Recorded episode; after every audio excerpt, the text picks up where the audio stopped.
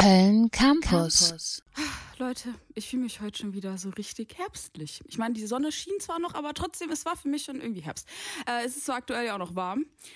Aber es ist September, Leute, der Sommer ist irgendwie vorbei. Wir müssen es langsam akzeptieren. Und da müsst ihr auch gar nicht traurig sein, denn das ist doch der perfekte Grund, äh, sich ins Kino zu verkriechen. Und meine Filmshow-Kolleginnen Moni und Jackie haben für dieses Wetter den perfekten Filmtipp für euch, der auch noch passenderweise den Titel Fallende Blätter hat. Was würdet ihr beide sagen, was den Film so passend für den Herbst macht? Ähm, ich fasse mich kurz. Äh, die Vibes, Paula, die Vibes. Etwa 70 Prozent des Films macht die Stimmung aus, 30 Prozent die Handlung. Fallende Blätter zeigt die Liebesgeschichte zwischen Ansa und Holappa. Beide leben in Helsinki in Finnland. Beide sind einsam und beide laufen sich irgendwie immer wieder über den Weg. Ich habe ihre Nummer verloren. Und warum rufst du mich bei der Auskunft an? Ich kenne ihren Namen nicht. Das ist allerdings ein Problem. Ja, äh, ein Name wäre mal ein Anfang. Ansa und Holappa kennen sich zwar kaum, irgendwas scheint die beiden aber zu verbinden. Oh, Liebe auf den ersten Blick also. Dann sind die Namen ja auch äh, nebensächlich. Aber ihr habt jetzt schon die Stimmung des Films groß angekündigt. Auf was kann man sich denn da so einstellen? Ja, die Stimmung ist vor allem zynisch und zeitlos. Also der Humor ist sehr trocken und kurz angebunden. Zum Beispiel, wenn der männliche Hauptcharakter Holappa über sein Alkoholproblem mit seinem Kollegen redet. Ich bin deprimiert. Warum? Weil ich so viel trinke. Wieso trinkst du dann? Weil ich deprimiert bin. Ja, Holappas Alkoholproblem bereitet ihm im Laufe des Films so einige Probleme. Okay, es geht aber um Liebe, Alkohol, Depression und das alles in Finnland. Das klingt ja echt nach einem gemütlichen Herbsttag. Sonst noch was? Was die Stimmung auch nicht unbedingt hebt, ist, dass die Charaktere ständig Radio hören. Äh, weil sie die 100,0 nicht hören, oder? Ja, genau, nämlich anstelle von Köln Campus läuft im Radio bei Feinde Blätter nämlich nur Nachrichten über den russisch-ukrainischen Krieg. Und das war für mich auch nur das einzige Indiz, dass der Film in der heutigen Zeit spielt und nicht vor 40 Jahren. Denn der Look ist nämlich sehr oldschool und außerdem leben Ansa und Holappa auch ziemlich analog.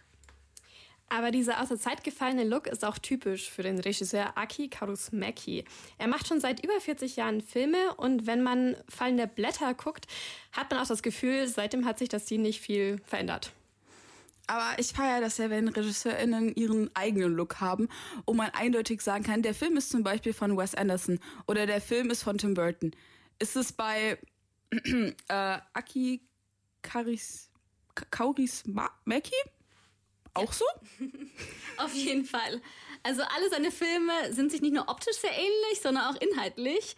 Aki Kaurismäki porträtiert immer Menschen aus dem Proletariat, also Menschen, die nicht viel Geld haben, einfachen Jobs nachgehen und es nicht so einfach im Leben haben. Bekannt wurde Aki Kaurismäki auch durch seine proletarische Trilogie, die er in den 80ern drehte. Passend zum Filmstart von Fallende Blätter zeigt das Off-Broadway hier in Köln auch alle drei Filme nochmal im Kino. Schatten im Paradies und Ariel liefen leider schon, aber ich persönlich kann euch sowieso den dritten Teil empfehlen, das Mädchen aus der Streichholzfabrik. Ähm, der Film dreht sich um Iris, eine junge Frau, die in einer Streichholzfabrik arbeitet und auf der Suche nach der großen Liebe ist, um endlich aus dem Elternhaus ausziehen zu können. Wenn ihr den sehen wollt, dann könnt ihr am 23. September ins Off-Broadway. Ach, also am besten einfach direkt zwei Filme, zwei, zwei Filme schauen, so rum. Denn Fallende Blätter lohnt sich auch, wie ich ja bis jetzt rausgehört habe, oder? Äh, ich finde den Film wirklich perfekt für den kommenden Herbst. Ein bisschen melancholisch, aber nicht zu traurig. Außerdem hat der Film eine unglaublich tolle Musikauswahl. Der finnische Indie-Pop, das indische Indie-Pop-Duo Maustetijot Mausetiot, hat im Film einen Auftritt und Jackie und ich sind jetzt richtige Fangirls geworden.